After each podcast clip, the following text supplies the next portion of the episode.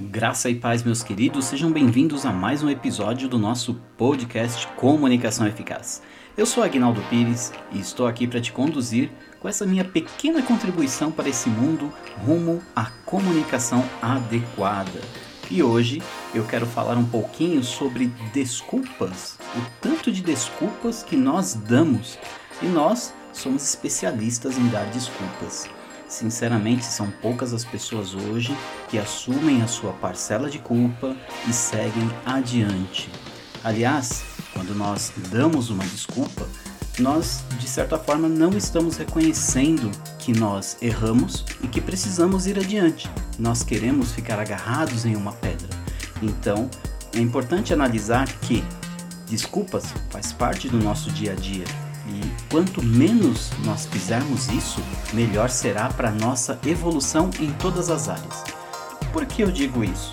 Porque nós, como especialistas em dar desculpas, conseguimos dar desculpas específicas em lugares específicos. Por exemplo, no nosso trabalho, nós costumamos a ficar calados quando algo dá errado, alguém chama a atenção, justamente para que aquela situação ela tenha a tendência a passar despercebido, mas na maioria das vezes isso não acontece.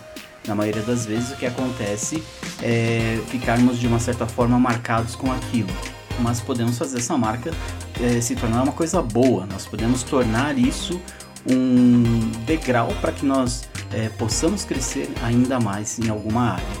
Um outro exemplo é, são as desculpas que nós damos dentro de casa. Nós sempre estamos tentando mascarar alguma coisa de forma a nos beneficiar. Dar desculpas, por exemplo, deixou a toalha molhada em cima da cama, ah, mas foi porque eu estava com pressa.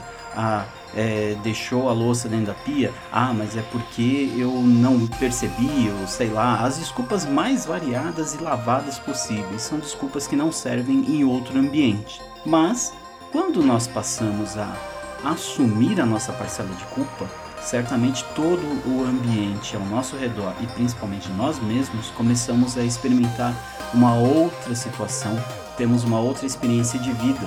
E isso é referente a um tipo de evolução nesse sentido. Ou seja, para tornar as coisas de uma forma mais simples, não de desculpas, Dar desculpas é fugir da evolução. Então não fuja da evolução. Encare de frente o que você precisa encarar e leve a sério essa questão da evolução.